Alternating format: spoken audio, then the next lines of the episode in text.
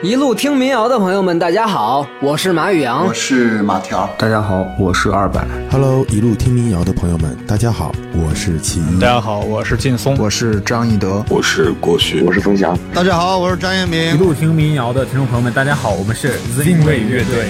一路听民谣的听众，大家好，我是王宇良。Hello，大家好，我们是安子与九妹。希望大家持续关注一路听民谣，欢迎大家收听一路听民谣。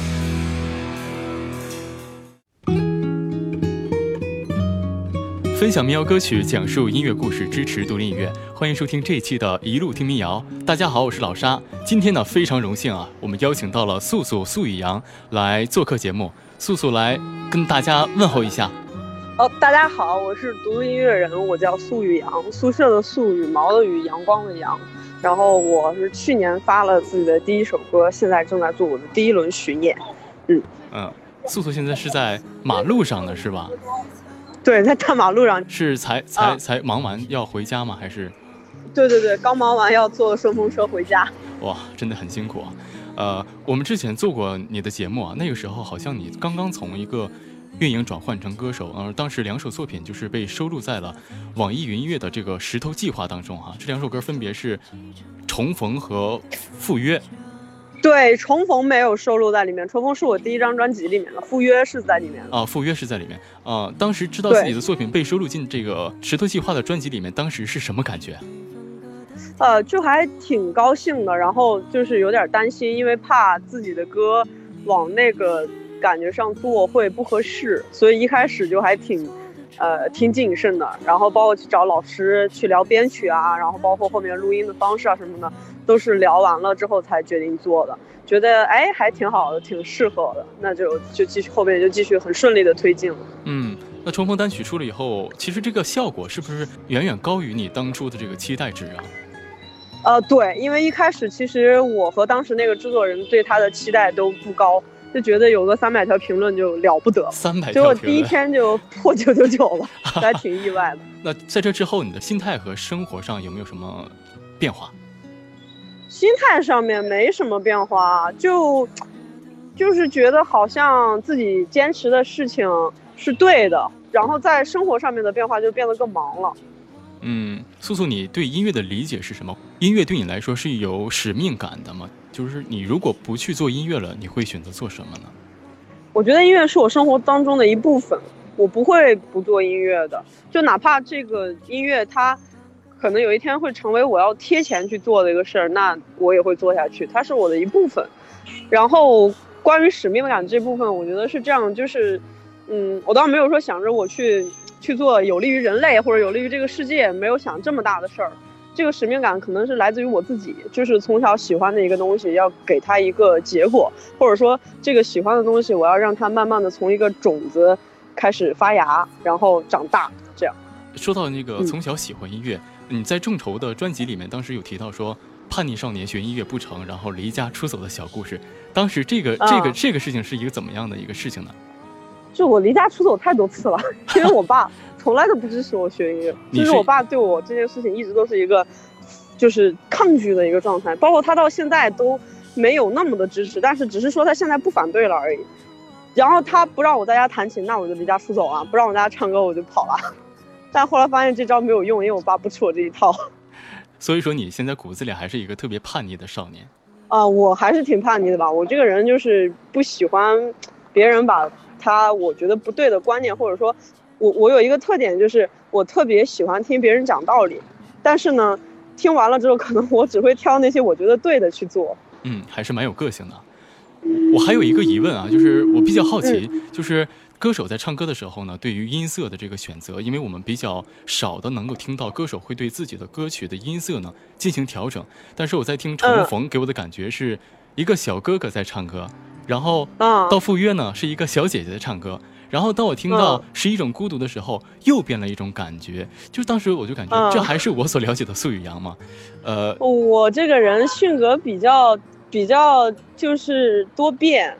你可能现在听我跟你聊天是这样的一个感觉，然后到我咱们俩见面，你可能会觉得我是另外一个人。就我从小就喜欢玩配音，就我很喜欢放动画片里面不同人物的声音。然后我觉得我生我的生生命里可能住着好多人格，就是很好玩的一点。就我喜欢去变来变去的，去感受不一样的生活。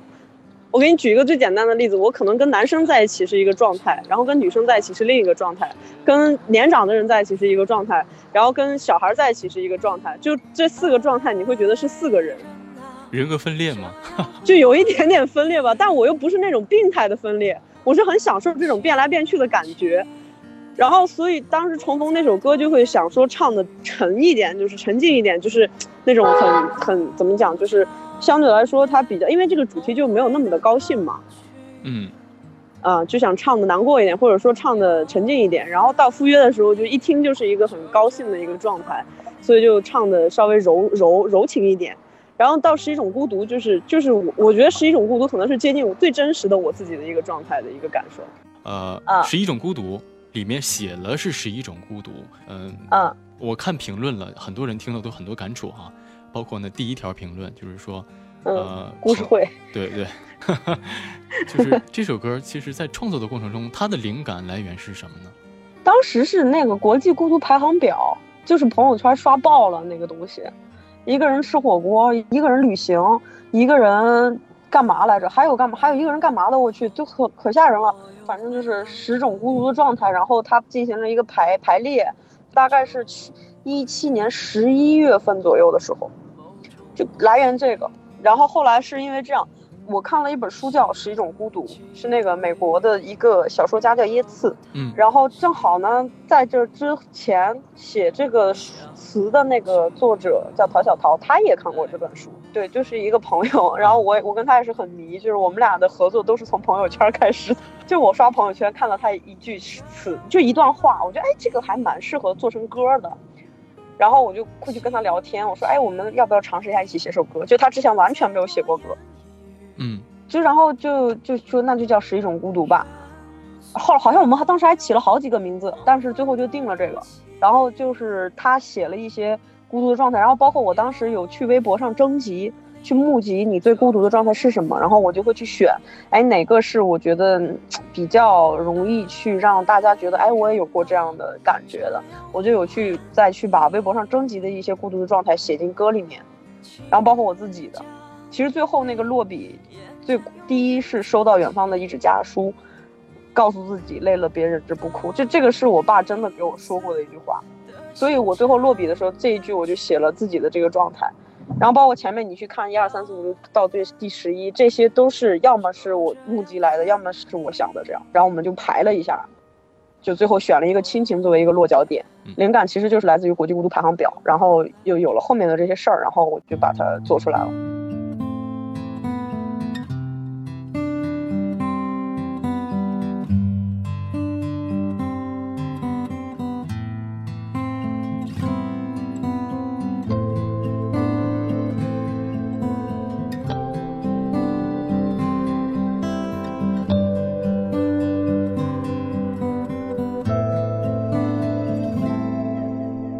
最孤独是读评论，趣味署名情书，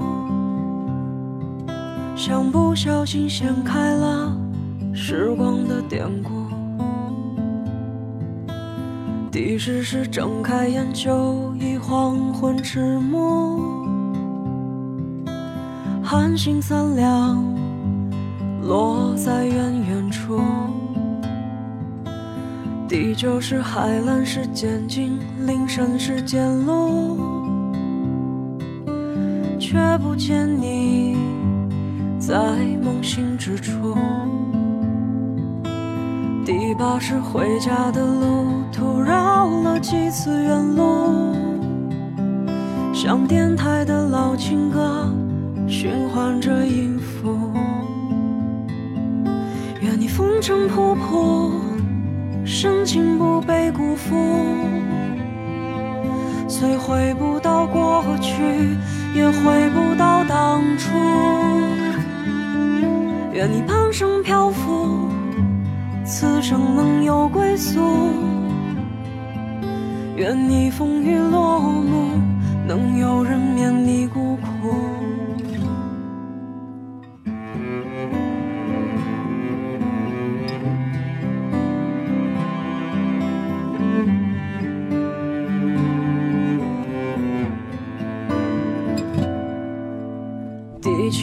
看一场一群人的演出，荧光蔓延，却看不清楚。第六是一个人吃饭，一个人写书，一个人拼岁月拼图。第五是骑单车过。陌生的马路，在拥挤的人海中踌躇。第四是给空白的纸上画上五线谱，每一行都好像是世界的遗嘱。愿你风尘仆仆，深情不被辜负。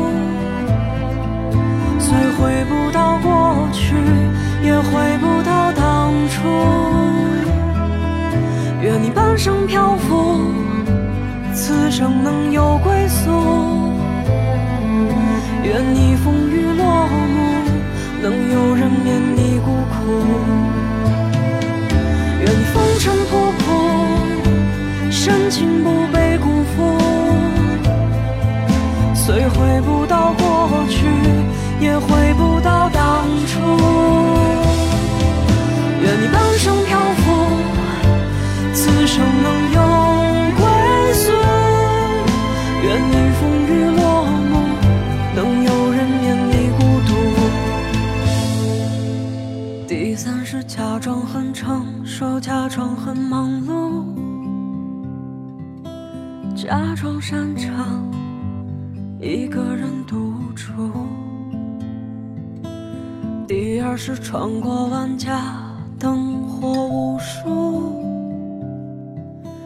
却无一人等我在归途。第一是收到远方一纸家书，说照顾自己，累了别忍着不哭。嗯，这首歌我在听的时候真的是，首先。好听，旋律非常舒服。再一个，确实配着歌词看的时候，那种孤独感就直接袭来了，很神奇。比较适合晚上睡觉看听一下。对，很神奇的一件事情。新的这张专辑当中，可能感觉每一首歌好像风格都不太相同，不太雷同。对对，就我觉得是这样。就我不想说第一张专辑就以以就是就很民谣的下来，或者就很流行的下来，或者就很摇滚的下来。我不想就是让它那么单一。所以就在做的时候，我会刻意的去挑不一样的东西去尝试，然后我觉得还挺好玩的。可能第二章会相对来说让它整一点。嗯嗯，那我们就来说一说这张专辑吧。其实也不算新专辑了，发行也是快一个多月了。呃，对，一个多月了。哎，一个多月了，对，一个多月了。里面有七首歌。呃，素素你自己最喜欢的是哪一首啊？我觉得完全按照我自己的想法做的就。就是真的没人管，放开手做，可能就爱过会是一种孤独吧。包括那个妈妈说，还有少年飞驰，少年飞驰可能制作人的想法也会稍稍微多一点，就越靠后面做出来这几首歌越，我自己的东西会多一点，因为他没时间管我了 啊，因为他没时间管你了。对，就是我制作人是刘浩林嘛，然后他后面在做自己的歌了，所以他后面就管就没什么时间搭理我。然后我就基本上我就做差不多，我就跟他说，然后跟他聊。但是之前面的，比如说《冬天时我喜欢靠近温暖的事》这首歌的每一个字都是刘浩林一个字一个字的挑的。哇！到后面就没有这么就就就就放撒开花了，你知道吗？我本专业是制片，嗯，所以我可能会把在做电影上面那些思维用到音乐上面。我会定一个主题，或者说我觉得哎这个东西还蛮有趣的，就这个方向还蛮有趣，我会定一个方向。然后怎么写，怎么去每一句怎么安排，我就会自己去定。这件事情是不是跟你所学的这个专业有一定的关系？因为你说过，不会唱歌的运营不是好制片。他们三个工作之间其实关系挺大的啊。他们他们还是有很大的共通性的，是吧？嗯，对，刻或者说我是刻意的在找这两件事之间的一个共通性，因为这样会省力啊。你只要说找到了这两两件事之间的一个共通性，那你就把这件事情的方方法和策略用到另一件事情上就可以了。嗯。那嗯，素素，你是一个偏细致的人吗？因为你看啊，你说你之前是学习的是制片，然后后来也做过一段时间的歌手运营。在你现在推出的这张专辑之前，你有去做这个功课吗？比如说，去根据大家喜欢的歌曲类型、风格啊，去根据这个后台的大数据去调整自己的专辑，或者说去迎合大众的口味吗？我觉得正是因为我。不愿就我可能去做了这个工作，但是我没有顺着这个方式来，要不然我不可能说第一张专辑有这么多风格。我其实是有点逆向的，就是这个逆向指的是我可能我知道什么样的旋律它是，它可它它会有出来的机会，我知道什么样的词有出来的机会，但是我可能会因为我觉得那样没有趣味，我就不愿意去做这件事儿了，我反而会逆着他的思路来，哎，我这样试一下可不可以？我这样试一下可不可以？我这样试一下可不可以？然后才有了这张第一张专辑这么多面的一个状态。就如果说我是纯按照我做运营的时候去做艺人的那个思路去做我自己的东西的话，就不会是现在这个样子。就它可能是一个更加整的东西。这个意思就是它会是一个更加规范的产品。嗯，就是我觉得音乐表达是一个很很很能够让人直观去感受的一个事情。你真不真诚，其实听音听你歌的人一耳朵就听出来了。这个不是数据算出来的，这个就是情感和表达，就是真诚。嗯，没错，这是我的理解。说的真好。所以我还反而有点排斥说用数据去做一些东西。虽然我自己的本专业就是研究数据的，我反而不愿意去把自己的东西做成这个样子。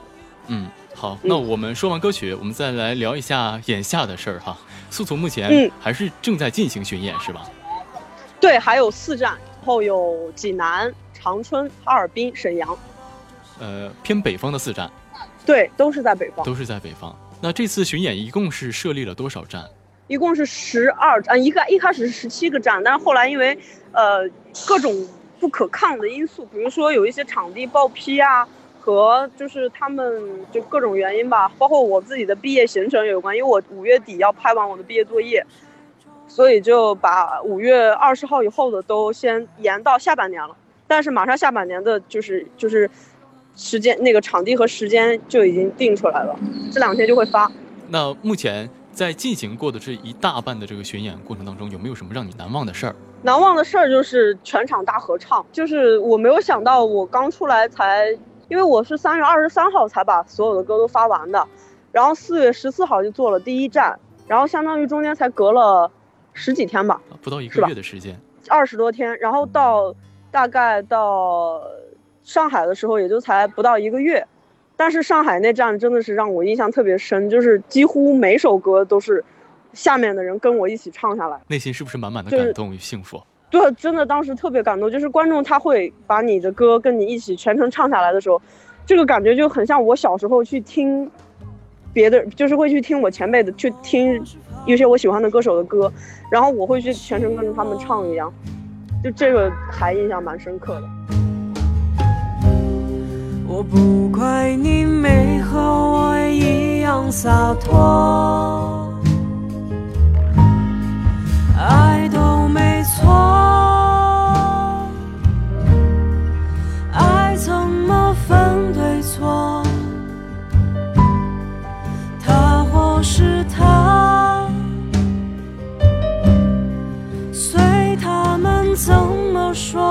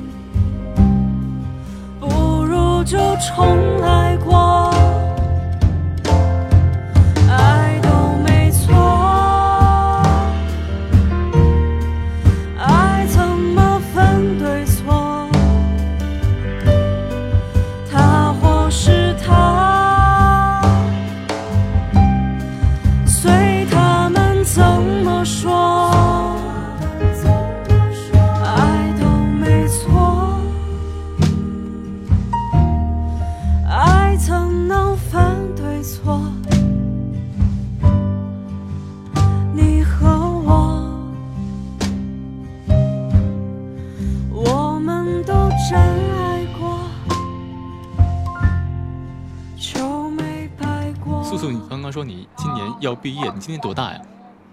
我今年二十四，呃，二十五岁。二十五不知道自己多大？二十五岁。对，二十五岁，研究生毕业。九九四年，九五年。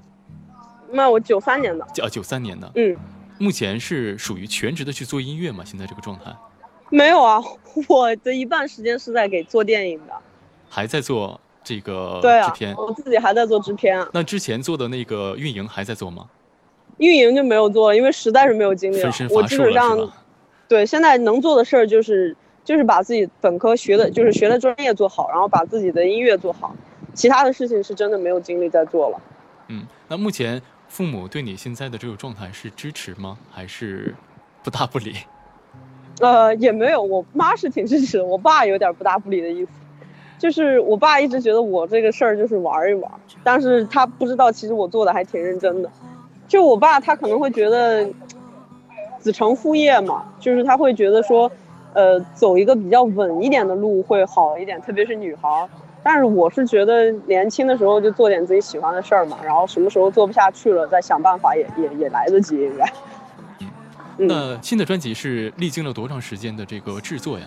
我的专辑大概做了，我算一下啊，六月份，去年六月初开始做的，到今年三月底做完，几个月？六 六月到十二月六个，六个的呃，一共九个月。九个月。对。那在这个制作当中有没有碰到一些困难，或者说一些呃值得感动的事情，跟大家分享一下？呃，碰到的困难就算是，因为我之前完全不懂音乐制作，我以为音乐制作很简单的，就唱一唱就结束了。但是后来当我开始做歌，然后知道原来做音乐那么的复杂。你要去懂软件，你要懂编曲，你要懂混音，你要懂音乐制作每个环节的，还挺麻烦的。然后这个过程中，我要全部自学，或者就问身边的朋友，就还挺，其实说实话是挺累的，因为它相当于你是去尝试一个完全不懂的东西，然后你要去做，你要去学会并且用它，就是其实挺考验我自己的耐心的，因为我自己比较抗拒软件，就我是一个从小都不爱玩电脑的人。然后结果我因为做学音乐制作，然后要去知道 Logic 是干嘛的，然后就其他的这些，包括这些其他的这个编曲软件、混音软件，它们分别有什么作用、怎么用，要去了解这些事儿，这是比较算是我遇到的一个困难吧。但是还挺有趣的，因为你当你真的学会了之后，就会很好玩儿，这是一点。然后关于很感动的事儿，那就是制作上面。因为我的制作人他叫刘浩林，他自己也是一个独立音乐人，然后他真的是一个非常负责以及非常优秀，就是他在审美上的东西，我觉得是帮了我很大一个忙的。他可以把我本来可能听起来没有那么高级的一个，呃，一个一个动机，然后去把它变变成一个比较高级的音乐。这一点是很感动的，以及他在帮我做音乐的时候，包括我刚才提到《冬天时我喜欢靠近温暖的是这首歌，真的是他一个字一个字的去帮我挑出来的，去带着我录音，带着我做制作，带着我录吉他，带着我做每一个点，这个还挺感动的，因为其实真的特别耗费时间。那在接下来的巡演当中，或者说在接下来下半年的巡演过后，你有什么具体的打算吗？有什么打算？下半年巡演，我中间会去拍两个长片。对，然后先把我的毕业作业拍完，然后会拍一个院线的片子，拍完了之后可能会出去旅行一趟，然后就回来之后大概会做两首新歌，然后就可能会有一些演出啊，中间再往后就是十一月份会走五站巡演。嗯，有有在筹备下一张专辑的事项吗？啊，有了，最近在挑 demo 了。啊，最近已经开始在挑 demo 了，打算还挺远的。对。呃，我是一个，所以说这个就是跟我学的专业有关系。我可能当当我把手上这件事情做到百分之六十的时候，我脑子里下一件事情就要有大概百分之十了。哇！因为只有这样，你做到百分之百的时候，你下一件事情才能够成功的无缝衔接。嗯，我们再来聊一个呃有意思的事啊。你刚才说你你从小喜欢配音是吧？不是配音，就是我喜欢玩不同的角色，就是我喜欢模仿，我特别喜欢模仿什么蜡笔小新呀，动画，然后蜡笔小新他妈妈呀，然后就喜欢模仿着玩，可能就是因为太无聊了，因为我老一个人待着，我爸我妈都没有时间搭理我。那有因为这个跟父母抱怨过吗？有啊，我妈就我有一次写日记，我我写说，我说我的生日永远都是我妈塞给我一百块钱，让我自己去买个蛋糕，然后就被我妈看到了。然后我妈就，就跟我解释说她那个时候确实跟我爸很忙啊什么的，我会跟她抱怨。然后，但是也没有用，因为他该忙还是忙。呃，宇阳，你知道我是做什么的吗？我不知道，我觉得大玉突然告诉我之后，我就有点哎，我说好啊，接一个采访，但是我没有时间去再了解，继续往下了解了。嗯，就确实我一天都在外面跑，今天很抱歉。现没没有没有没有关系，因为白天我也在忙。其实我的专职工作是配音员。是吗？嗯，对，所以我说你声音怎么这么好听？我以为你是做主持做主持的。呃，是做电台的这个方面的配音，就是广告片和这种台宣了，就是这些乱七八糟东西的配音。哦，就是那种欢迎大家来到，就那种是吧？对，就偏这种的，比较正式的。但是其实还挺有趣的，我觉得。嗯。就是你那肯定你的声音也是可以各种变来变去的。所以当你刚才说你说你又模仿过蜡笔小新的时候，我就有一个想法，来两句吧。不不，模仿蜡笔小新是那种很流氓的歌。大象大象，你的鼻涕怎么那么长？唱几句吧，唱几句吧。大象。大象，你的 B B 怎么那么长？挺好，挺好。就在大街上有点放不开。对，反正小时候就喜就无聊，就喜欢自己给自己配着玩。下次可以见面来一个这样的互动。呃，可以，真的可以，因为我觉得好像是五月五月什么时候？十八号啊，在沈阳有巡演。对对对对，五月十八号是在沈阳。对对对，速速再来聊一下这个巡演这个购票的信息吧。呃，购票信息是在秀动，直接在秀动 APP 上面，然后就直接能买，然后预售会比现场票便宜挺多的。呃，预售的话，现在就已经开通了吗？呃，对，早就开通了，开了挺长段时间了。你现在是到家了是吧？没有，我现在刚上了回家的车。刚上了回家的车。我刚一直在大街上等车，你知道吗？那你现在人在哪儿呢？在北京吗？还是？我在北京啊，然后我刚跟跟那个经纪人开完会，然后往家走，但是我家离这儿要三十公里吧。来回奔波这种状态持续多久了？哇，真的就是从重逢开始啊！就重逢出来之后，一下子我的生活就忙了起来。然后我我为什么说喜欢坐顺风车？因为在顺风车上可以睡觉。每天都很忙，忙到没有时间休息。对我好长一段时间，特别是那段时间学校要交好多作业，然后包括我要去写那个叫什么毕业开题，然后我那段时间就每天的觉都是在车上睡的。就是不不那么忙的时候会两三点睡，然后大概早上九点之前我就会起来了，然后九点起来，然后就会把，一般早上起来之后手机就会有一堆微信要处理，然后呢这个时候就要把这些事儿弄一弄，然后中午吃个饭，一般下午一，因为我是一点半上课嘛，我大概十一点半就要从家走。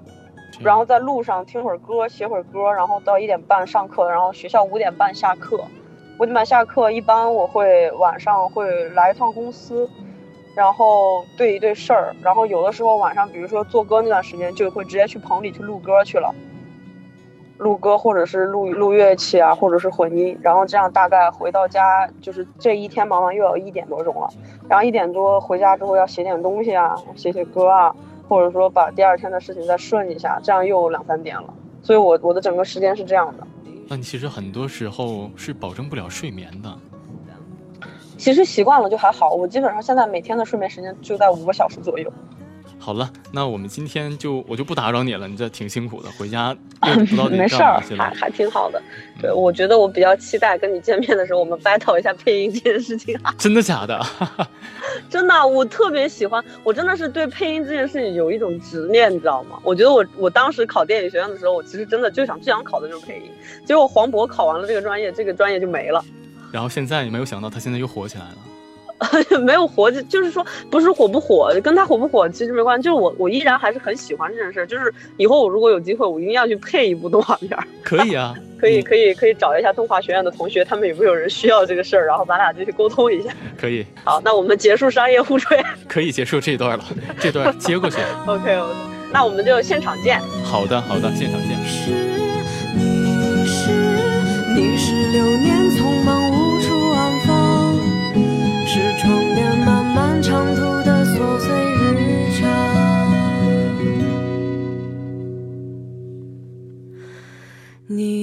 是，你是，你是青史几行低吟浅唱。你是忘不掉的旧事，一直在心上。